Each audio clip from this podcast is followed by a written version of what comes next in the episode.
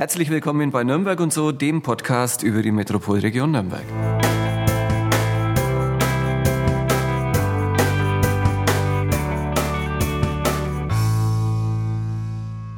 Heute sind wir in Nürnberg und schauen unserem Gesprächspartner beim Regieren über die Schulter.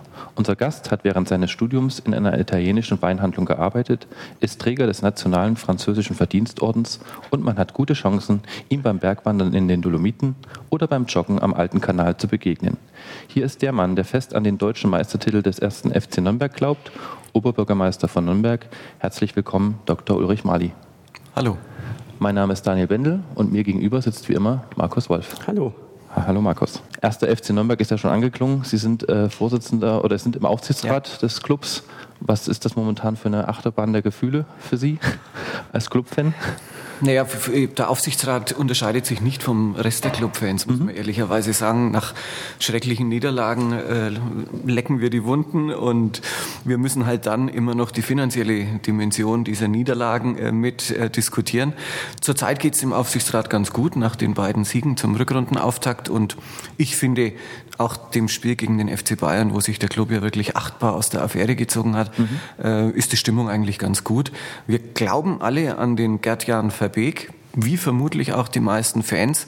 Und der Fußball, den er spielen lässt, der macht halt einfach auch Spaß zum Zuschauen und das merkt man auch bei den Fans. Der Club hat ja natürlich auch eine Außenwirkung äh, auf die Region. Ja. Ähm, und äh, da wären wir schon beim Thema, was uns auch sehr am Herzen liegt. Es gab letztens im Titanic-Magazin einen ähm, Artikel über die Schilder der Metropolregion. Man hat Nürnberg als Stinkenest äh, bezeichnet.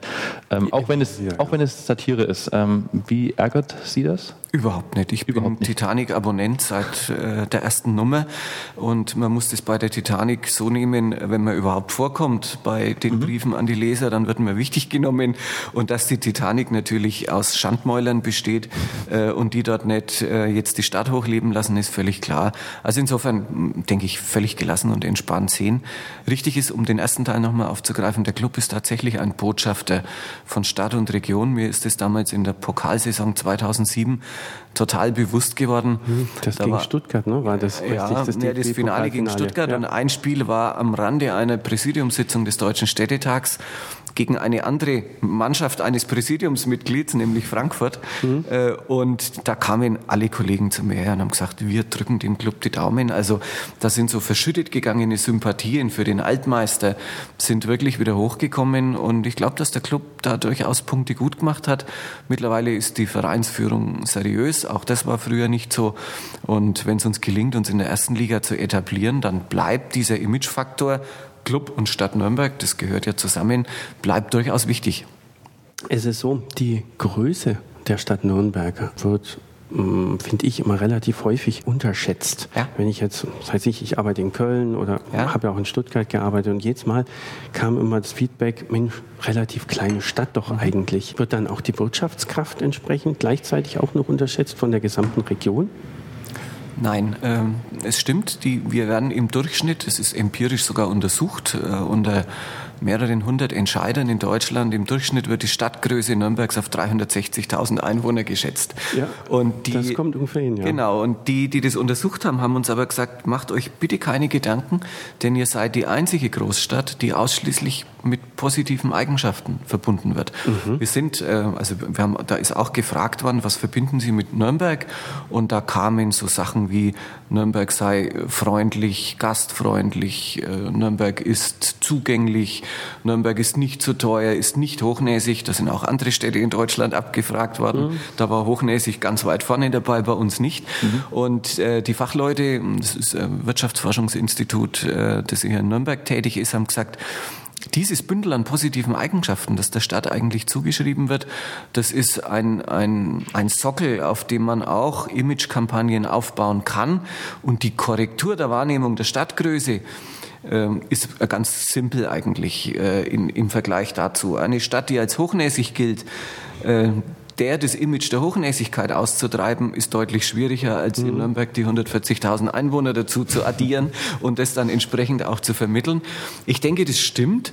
Äh, und nach meiner Wahrnehmung, die natürlich jetzt nicht durch Untersuchungen belegt ist, äh, hat sich die, die Wahrnehmung Nürnbergs innerhalb Deutschlands durchaus geändert und auch international durch unsere Menschenrechtsarbeit, äh, durch den Menschenrechtspreis, auch durch die äh, Tatsache, wie wir mit den Hinterlassenschaften der Nazizeit umgehen, ist der Ruf der Stadt eigentlich ganz gut. Auch der Messestandort spielt eine Riesenrolle, weil wir viele internationale Weltleitenmessen haben, wo die Menschen dann die Stadt kennenlernen. Und jeder, der Nürnberg kennt, nimmt es eigentlich relativ offen und ganz viele auch positiv wahr. Das macht schon viel aus.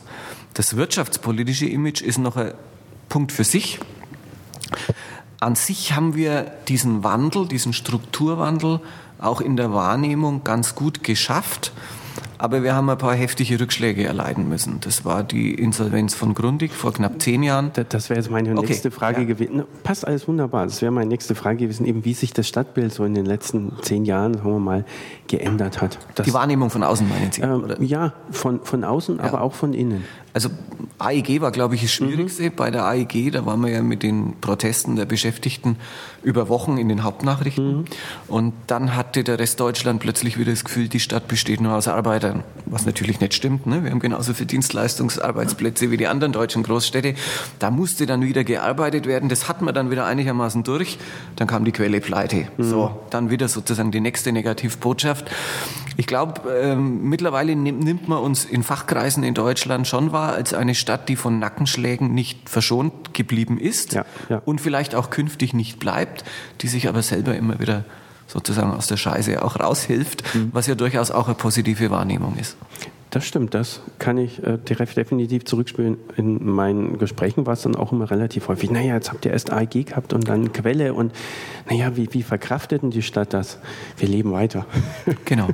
genau so ist es. Das haben Sie ja vorhin schon angesprochen gehabt, das Thema mit dem internationalen Nürnberger Menschenrechtspreis. Was mich äh, da mal interessieren würde, ist als allererstes mal, wie man das so im, im Verhältnis zum, zur Aufarbeitung des Dritten Reichs sieht, aber auch, wie man auf die Preisträger kommt oder wie man mhm. auf eine bestimmte Runde kommt, die man dann, aus der man dann auswählen kann. Mhm. Also zunächst mal die, der, der, internationale Nürnberger Menschenrechtspreis, Straße der Menschenrechte, mhm. Preisverleihung, aber auch unsere Menschenrechtsarbeit vor Ort sind nicht der Versuch, irgendwelche Teile der Nazi-Vergangenheit zum Verschwinden zu bringen. Das geht auch gar mhm. nicht international ist Nürnberg leider nicht mit Lebkuchen und mhm. Christkindlersmarkt assoziiert, sondern eben mit Nürnberger Prozessen, Nürnberger Gesetzen und den Reichsparteitagen, ja. sondern er ist der Versuch deutlich zu machen, dass das neue Nürnberg sich einerseits zu seiner Vergangenheit bekennt, andererseits aber auch Zeichen in die Zukunft äh, setzt. Wie kommen die Preisträger zustande? Wir haben eine hochrangige Jury, die besteht aus Friedensnobelpreisträgern aus der ganzen Welt, aus äh, Menschenrechtsaktivisten. Die trifft sich alle zwei Jahre mhm. und dann gibt es Vorschläge. Vorschlagen kann letztlich jeder. Es gibt Vorschläge aus der Bevölkerung, es gibt Vorschläge von äh, UN-Institutionen, es gibt Vorschläge von Lehrstühlen, die sich mit Menschenrechtsarbeit befassen und dann diskutieren wir das durch. Und am Ende wird ein Preisträger, eine Preisträgerin ausgesucht.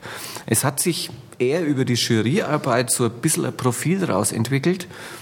Es vielleicht im Unterschied zum Karlspreis in Aachen, da kann man es ganz gut deutlich machen, weil ja, das ist ja auch ein sehr berühmter Friedenspreis. Mhm.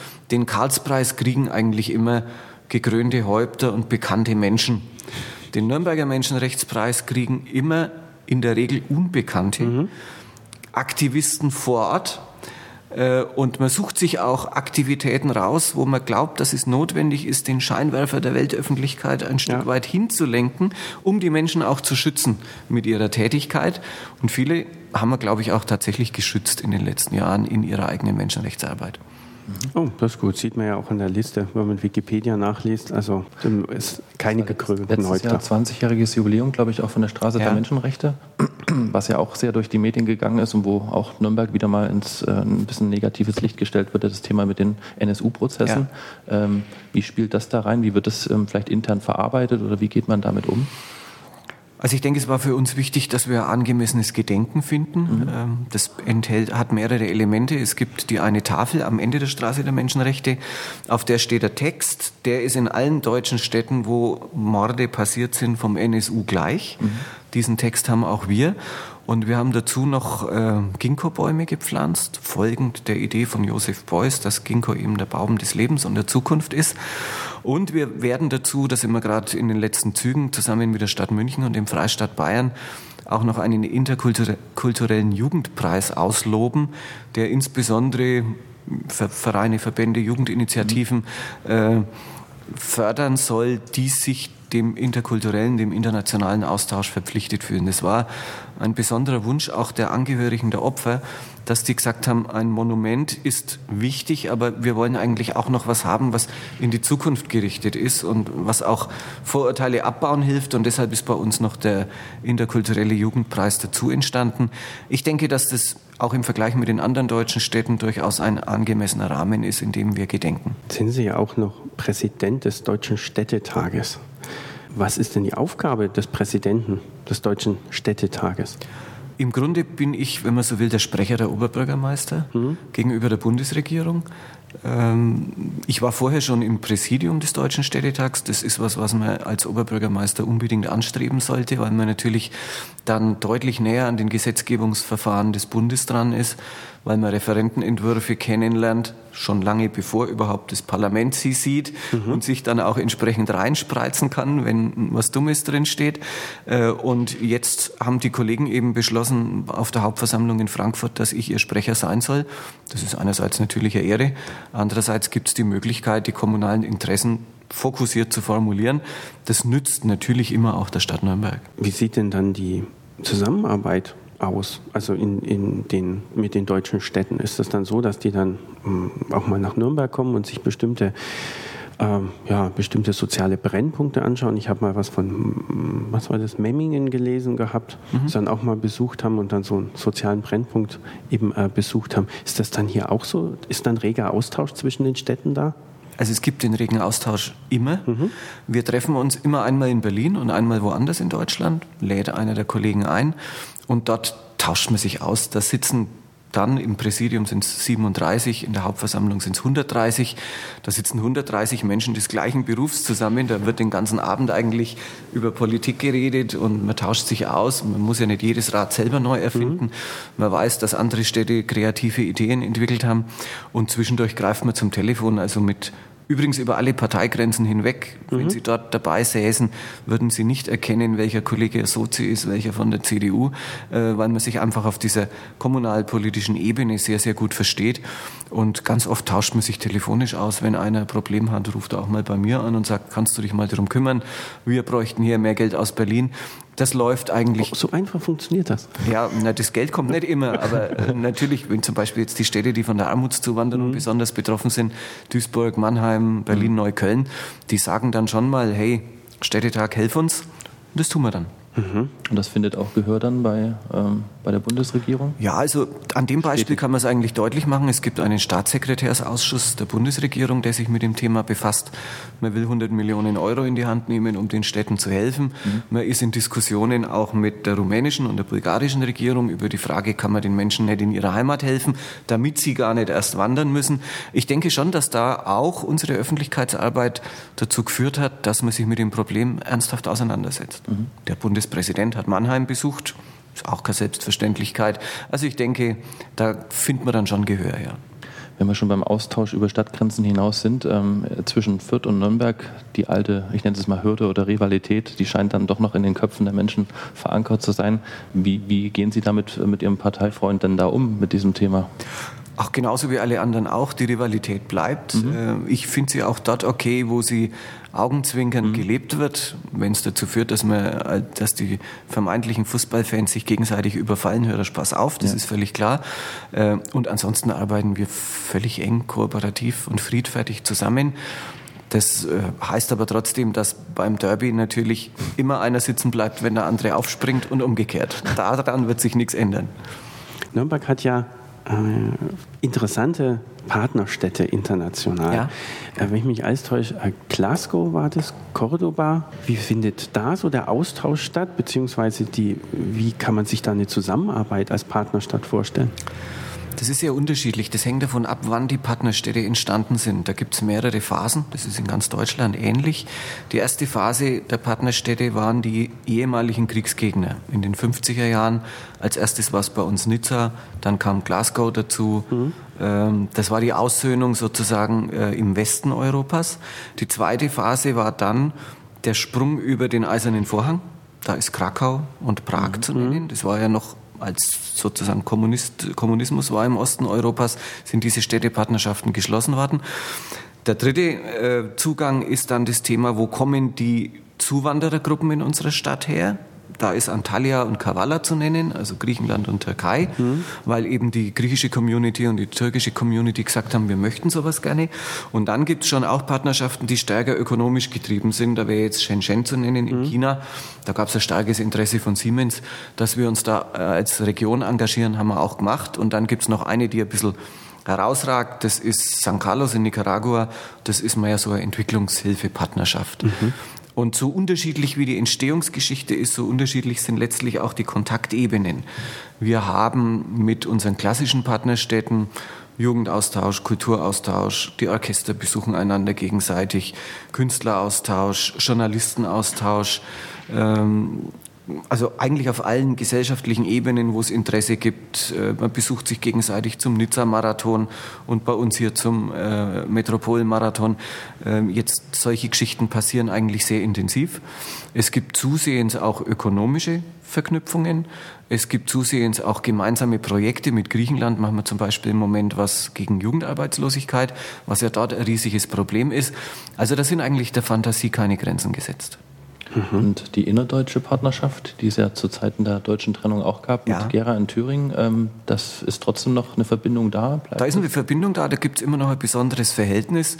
Das Gemeinschaftshaus Langwasser hat mhm. mit einem ähm, vergleichbaren Freizeitzentrum in Gera gute Kontakte. Wir besuchen uns gegenseitig. Wir werden jetzt auch, das hat jetzt auch Jubiläum, diese Partnerschaft, wenn wir feiern ein bisschen. Aber es ist natürlich, hat es ein bisschen eine andere äh, Prägung mhm. als jetzt die klassischen Partnerschaften. Mhm. War das schwierig, als äh, zu Zeiten des, der, der Mauertrennung äh, da den Kontakt zu halten?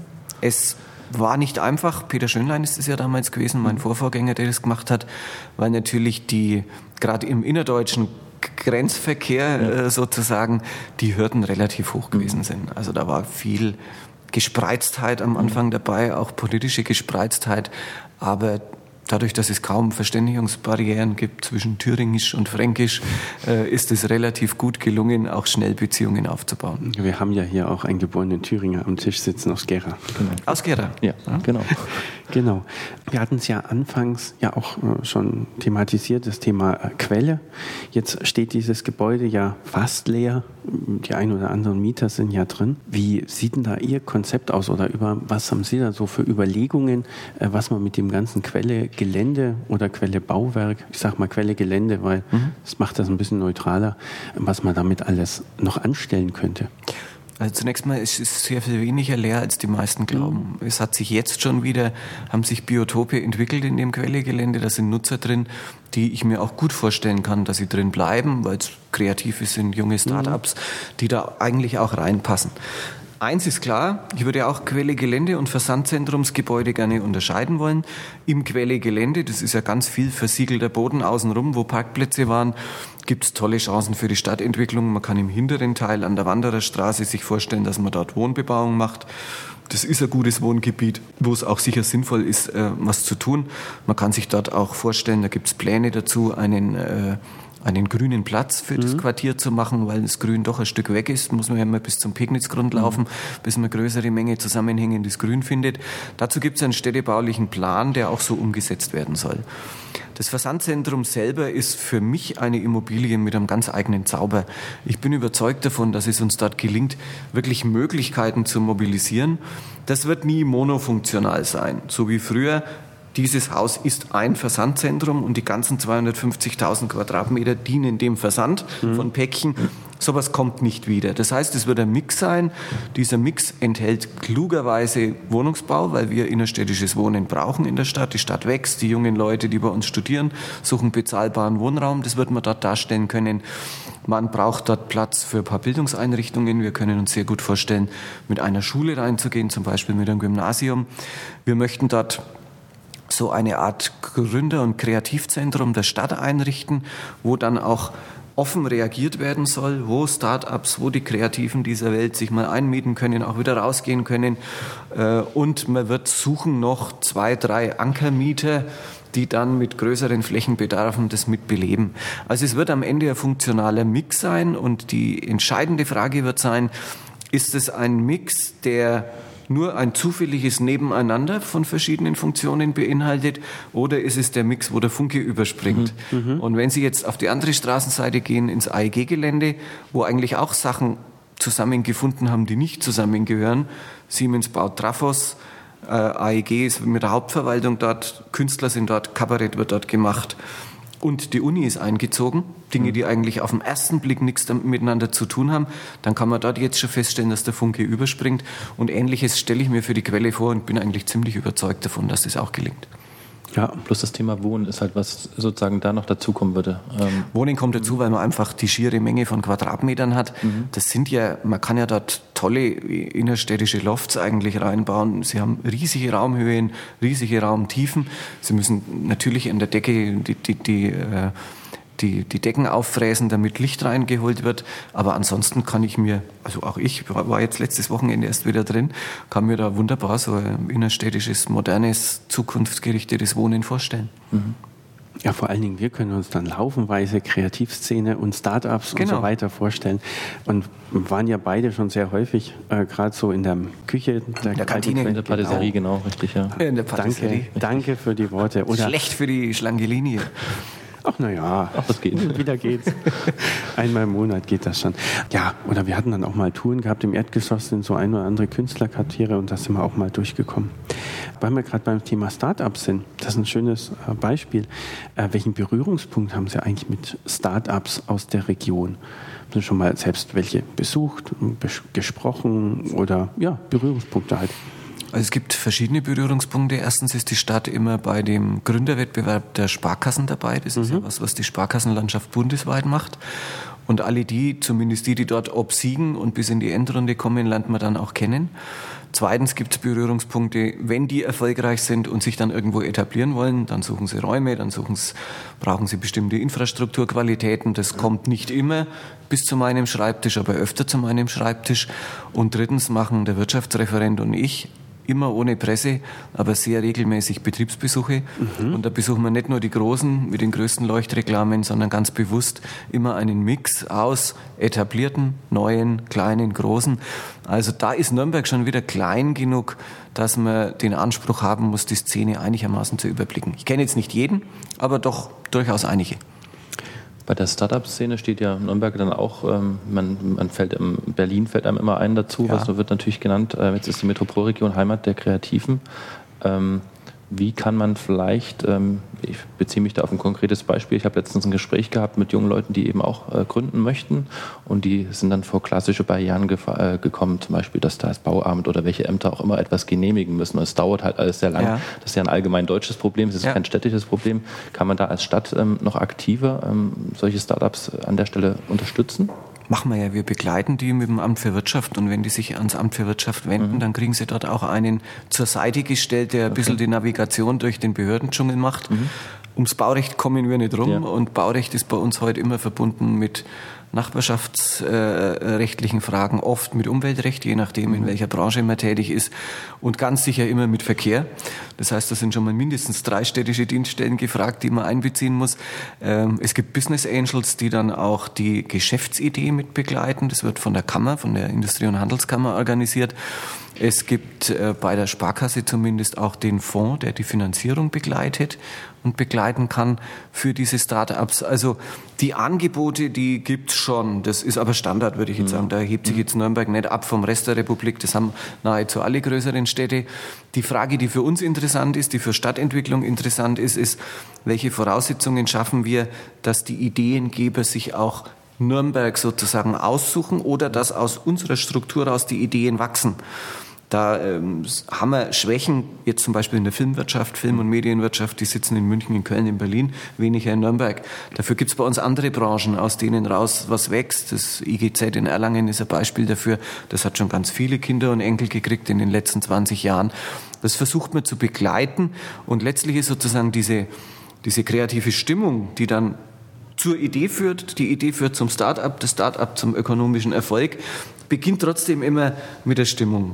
Kreieren wir es hier mhm. und ich glaube, dass die, äh, die Ohm-Hochschule, die, aus, äh, die Teile der Universität, die bei uns sind, die Teile der Universität, die in Erlangen sind, in Verbindung auch mit den anderen Kreativen, der Kunstakademie, der Musikhochschule, schon so ein ja, kreatives Cluster, so ein kreatives Milieu generieren, aus dem sich auch neue Entwicklungen ergeben können. Mhm. Das kann man aber sicher noch verbessern bei Startups, ähm, gerade in Amerika, ist halt immer so die, die, äh, die Meinung, dass man auch durchaus mal scheitern darf. Ja. Äh, wenn jetzt ein Unternehmer scheitert, dann ist es zunächst erstmal sein Problem, aber ähm, wenn ein Unternehmer ein zweites Mal kommt und gründen will, es, äh, stellt sich da, stellen sich da irgendwelche Barrieren und Vorbehalte entgegen?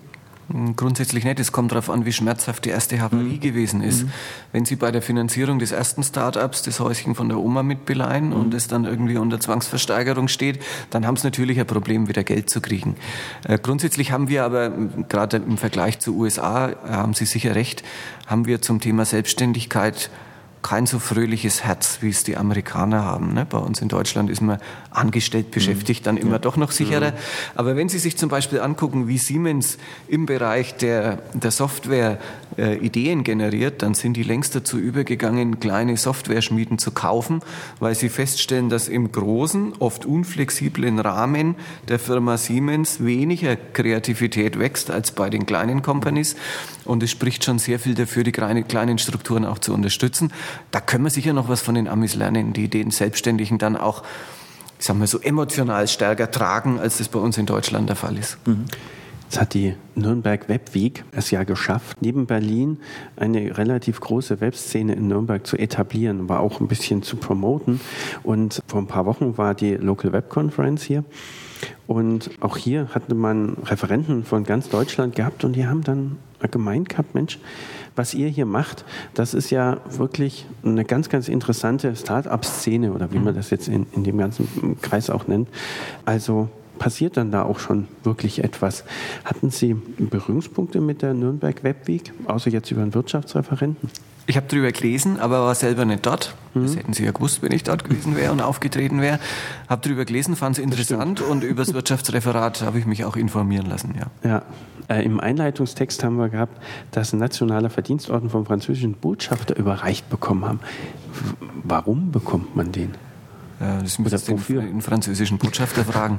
Äh, ich habe ihn gekriegt, so ist es zumindest begründet worden. Ja. Erstens für Nürnberg-Nizza, das ist die älteste Städtepartnerschaft, die es gibt, eine der ältesten deutsch-französischen oh. überhaupt. Ähm, noch zehn Jahre vor dem Élysée-Vertrag war das so die erste Aussöhnung. Mhm. Zweitens haben wir in Nürnberg äh, einige Initiativen, ich sage jetzt mal zum Schutz und zur Rettung der französischen Sprache, weil ja anders als zu meiner äh, Gymnasiumszeit, wo der Französisch-Leistungskurs noch relativ etabliert war, heute mehr Spanisch vorne steht. Also Englisch ist immer noch die mhm. Sprache Nummer eins, aber Spanisch hat das Französische verdrängt und es gibt in Nürnberg auch durchaus von der Stadt unterstützt viele Aktivitäten äh, für die französische Sprache. Äh, bis hin zu Grundschulmodellen. An der Grundschule Inselschütt wird Französisch gelehrt als Testmodell. Es gibt Kindergärten sogar, wo ein bisschen so Frère Jacques-mäßig ne, mhm. Französisch geübt wird. Und dann hat es mich irgendwann getroffen. Ähm, ich habe aber aus diesem Orden nie jetzt besonders viel gemacht. Also ich habe vorhin schmunzeln müssen, als Sie vorgelesen haben, er trägt ihn. Äh, ich wüsste es noch nicht einmal genau, wo er liegt.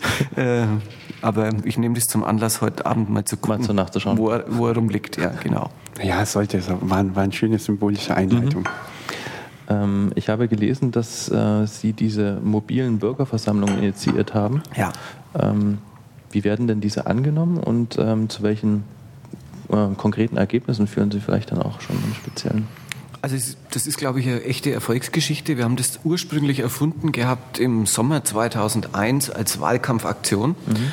Die Mali-Tour war das damals, Aktion der SPD. Und die habe ich dann, als ich gewählt worden bin, sozusagen verstaatlicht. Also habe ich der Partei weggenommen und habe sie ins Rathaus mitgebracht.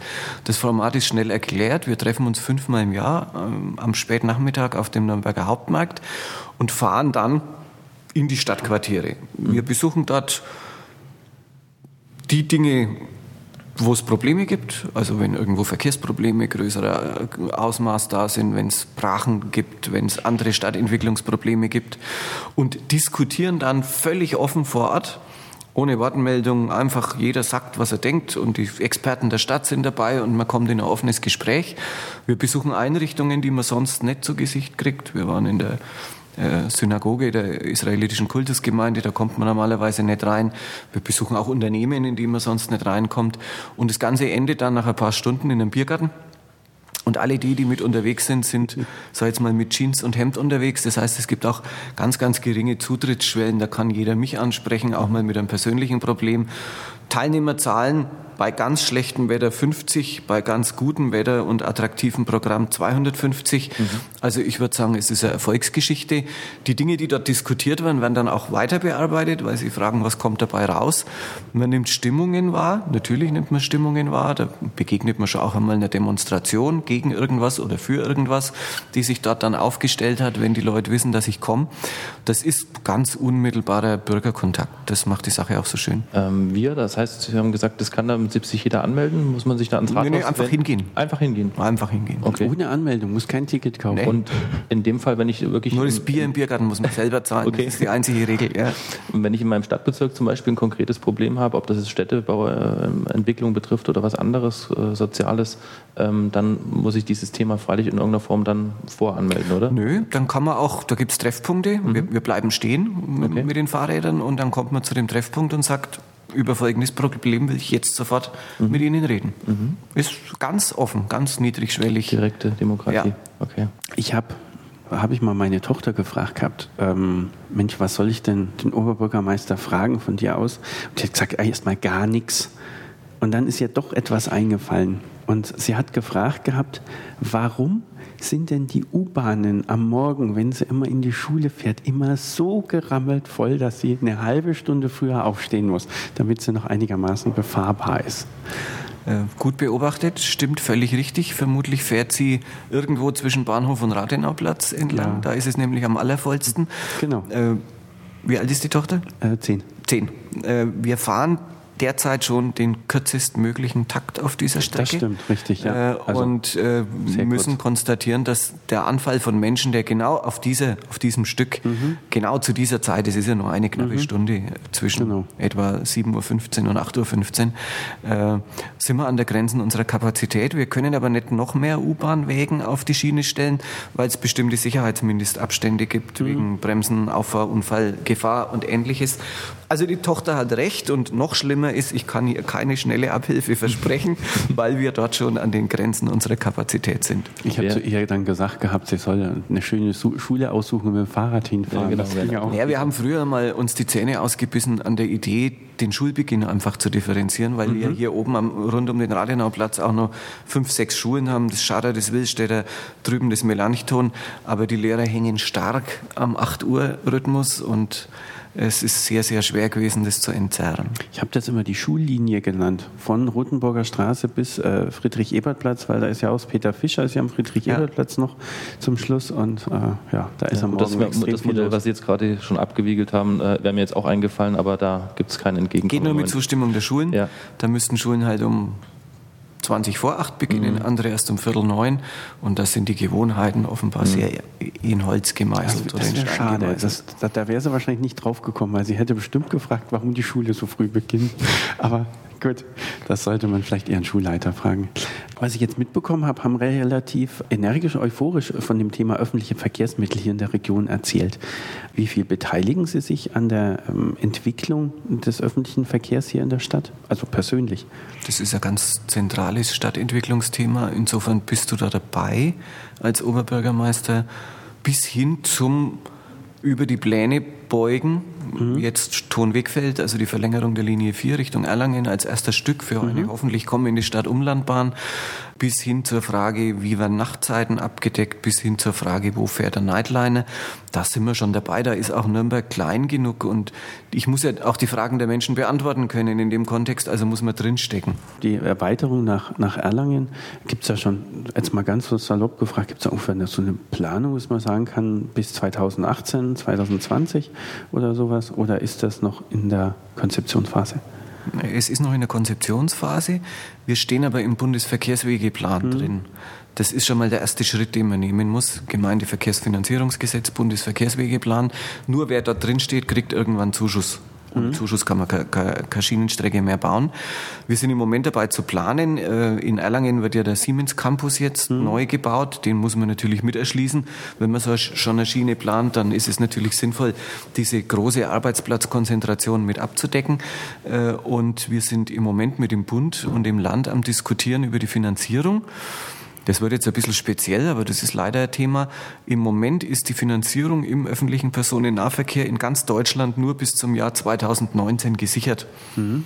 Bund und Länder belauern sich gegenseitig bei der Frage, wie geht es hinterher weiter. Nur hilft uns das nichts, weil das Projekt auf jeden Fall über 2019 hinaus dauert, bis es gebaut ist. Und ich quäle deshalb den Bundes- und den Landesverkehrsminister, wo immer Sehr ich gut. sie treffe, und sage, löst endlich das Finanzierungsproblem. Wir sind die Ersten, die in der Reihe stehen mit dem Projekt Stadt-Umlandbahn Nürnberg-Erlangen, weil wir die unbedingt bauen wollen. Aber bis, das, bis wir da das erste Mal alle zusammen mitfahren, wird es schon Mitte des nächsten Jahrzehnts sein, realistisch. Gut. Was ist die Stadt-Umlandbahn Nürnberg-Erlangen? Das ist eine Straßenbahn, die äh, in Nürnberg entlang der Erlanger Straße äh, rausgeht, in Erlangen das Südgelände der Universität erschließt, den neuen Siemens Campus, dann die Erlanger Innenstadt, vermutlich in der Nähe des Bahnhofs, mhm. berühren wird und von dort dann nach Westen Richtung Herzogenaurach. Herzogenaurach ist ein riesiger mhm. Arbeitsplatz-Hotspot mit Scheffler, Adidas und Puma Richtung Herzogenaurach geführt wird. Also eine Straßenbahn, die eigentlich dann über Land zu einer Art S-Bahn wird. Schaue ich mir das mal auf der Karte ja. an, das ist auch eine ganz schöne Strecke. Ja. Anderes ähm, großes Projekt, der Franken-Schnellweg. Ja. Ähm, kann man da aus ähm, Projekten, mir fällt jetzt der Berliner Flughafen ein und Stuttgart 21, kann man da in irgendeiner Form als ja, öffentlicher Träger in dem Fall ähm, lernen, dass solche ähm, Entwicklungen hier vielleicht dann nicht äh, daraus hervorgehen? Also aus Berlin sollten wir jetzt besser nicht lernen und aus der Elbphilharmonie auch nicht. Ja. Äh, wir haben das, glaube ich, ganz gut eingrenzen können, mhm. denn wir haben die sehr unmittelbare und sehr junge Erfahrung ähm, der Untertunnelung des Mittleren Rings in München. Luise-Kisselbach-Platz ist mhm. gerade in der Fertigstellung und das ist äh, vom Ingenieurtechnischen her direkt vergleichbar. Was wir in Nürnberg bauen mit der Untertunnelung des Frankenschnellwegs ist im Grunde wie Luise-Kisselbach-Platz äh, und wie die anderen Tunnels am Mittleren Ring. Das heißt, wir haben zunächst für uns geplant, haben die Kosten geschätzt, sind dann mit unserer Kostenschätzung zu den Münchnern gegangen und haben dort wirklich Kilopreis Beton, nach mhm. solchen Dingen wird es hochgerechnet, mhm. abgefragt. Wie habt ihr, was waren eure Ausschreibungsergebnisse? Stahl ist teuer, Armierungen und so weiter. Und auf der Basis der Münchner Ausschreibungsergebnisse haben wir eine Kalkulation, bei der wir ziemlich sicher sind, dass sie ziemlich gut stimmt entwickeln können, weil wir eben nicht nach irgendwelchen äh, technischen äh, Regularien, sondern nach echten Ausschreibungsergebnissen aus München, mhm. die auch erst ein paar Monate alt sind, unser eigenes Projekt haben hoch hochrechnen können. Mhm. So geht man in der Wirtschaft um, wenn man versucht zu planen. Ne? Richtig. Man sucht sich einfach ein erfolgreiches Projekt und Exakt. schaut dort mal nach. Ja. Ähm, wie häufig nutzen Sie eigentlich selbst die öffentlichen Verkehrsmittel? Ähm, ich nutze sie im dienstlichen Bereich, wenn ich zu den städtischen Werken fahre. Das ist mit der U-Bahn oder der Straßenbahn schneller als mit dem Auto und zur Messe. Mhm. Ähm, Privat jetzt eher weniger. Wenn ich privat unterwegs bin, nehme ich öfter mal das Fahrrad, weil ich ganz gerne auch als, als Freizeitradler unterwegs bin. Äh, und wenn der Nightliner fährt, bin ich schon müde. Also diese nächtlichen Angebote, die sind jetzt nicht mehr so mehr für mich. Das nutzen dann mehr meine Kinder. Mhm. Wie kann man eigentlich diese ganzen Aktivitäten, äh, ein paar haben wir genannt, äh, Club, äh, Aufsichtsrat und so weiter, ähm, und Sie sitzen ja noch im Aufsichtsrat von ähm, anderen Firmen. Nur von städtischen Töchtern, ja. Okay. Ähm, wie kann, lässt, lässt sich das zeitlich vereinbaren mit einem ich nenne es mal noch Familienleben, das Sie vielleicht ja auch noch führen. Kriegt man das, wie kriegt man das vernünftig unter einen Hut? Naja, das ist schon sehr begrenzt. Also mhm. die ich, ich, ich, ich zögere immer ein bisschen von der 80 oder 90 Stunden Woche zu sprechen, weil das klingt immer wie Gejammer. Ist kein Gejammer, selbstgewähltes Schicksal. Mhm. Ich habe einen Abend in der Woche frei und wenn es gut geht, einen Tag am Wochenende und ansonsten wird gearbeitet. Aber das geht den Kollegen allen so. Meine Kinder sind groß, meine Frau ist selbstständig. Insofern klappt es. Man konzentriert dann das Familienleben, vor allem aber auch die Sozialbeziehungen zu den Freunden halt auf die Zeiten, die bleiben. Das sind die Urlaubszeiten, das sind dann eben die einzelnen freien Abende, äh, wo man dann vielleicht gerne mal zu Hause auf der Couch liegen würde, sich aber sagt, nee, die Freunde habe ich schon so lange nicht mehr gesehen, dann gehen wir heute Abend halt zusammen essen. Dann ist man zwar noch müde am nächsten Tag, aber ein Stück weit auch zufrieden. So ist der Ablauf. Äh, also man braucht seine Inseln. Meine Inseln sind die Urlaube, zwischendurch mal ein langes Wochenende, eine Woche Skifahren, ein bisschen Bergsteigen äh, und solche Sachen. Und dann kann man den Rest aushalten. Wir haben ja zwei Fragen, die wir immer jedem Gast stellen. Eine davon ist, ob Sie vielleicht dem, unseren Hörern einen, quasi Ihren Lieblingsort oder einfach einen wunderbaren Ort in der Region, die gesamte Metropolregion, empfehlen können, wo Sie unbedingt mal hingehen sollen. Das kann sein eine Burg, ein Museum, aber auch nur einfach eine Lichtung mitten im Wald. Spielt keine Rolle. Haben Sie so einen schönen Lieblingsplatz? Ach, da gibt es mehrere Lieblingsplätze. Ich, ich nehme einen in Nürnberg. Ja da empfehle ich den Kreuzigungshof vom Heiliggeistspital. Mhm. Kennen viele Nürnberger nicht. Wunderbares Stück Altstadt. Also zwischen dem Restaurant Heiliggeistspital und dem Altenheim mhm. ist noch ein sehr schöner Innenhof, äh, wo man in der umtosten Nürnberger Innenstadt eine Oase der Ruhe vorfindet. Da ist nämlich ganz wenig, da sind ein paar Senioren, die sich ab und zu in die Sonne setzen und ansonsten kann man so ein Stück altes Nürnberg. Gleichzeitig auch ist es ja auch, Heiliggeist ist ja auch ein Stück Sozialgeschichte ne? mit dem Spital und so, kann man dort ganz gut erfahren.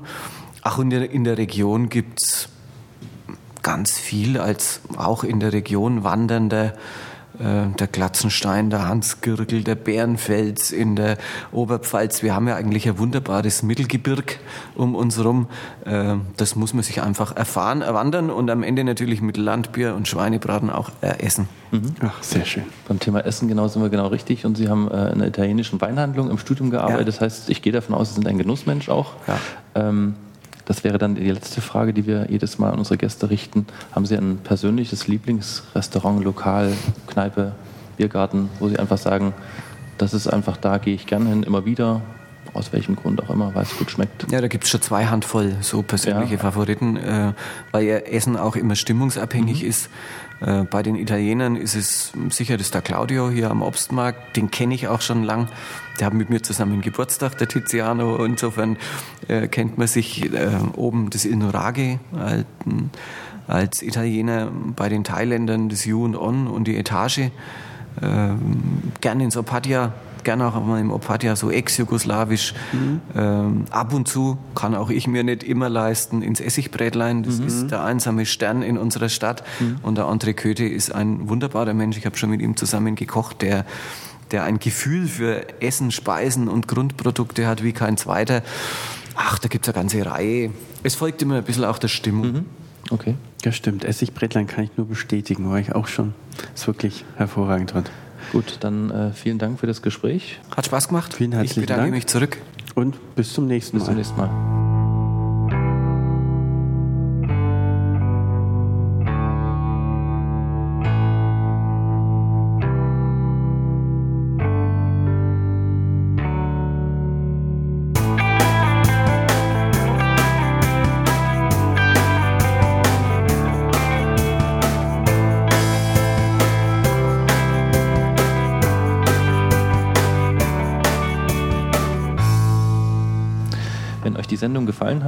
Hinterlasst doch einen Kommentar direkt auf der Seite. Ihr könnt den Podcast auch als Feed direkt auf der Seite abonnieren und wenn ihr unseren Podcast über iTunes hört, dann bewertet uns bitte oder schreibt einen Kommentar. Ihr findet uns natürlich auch bei Facebook und Twitter als Nürnberg und so. Das war wieder eine neue Sendung von Nürnberg und so. Vielen Dank für das Zuhören und bis zum nächsten Mal.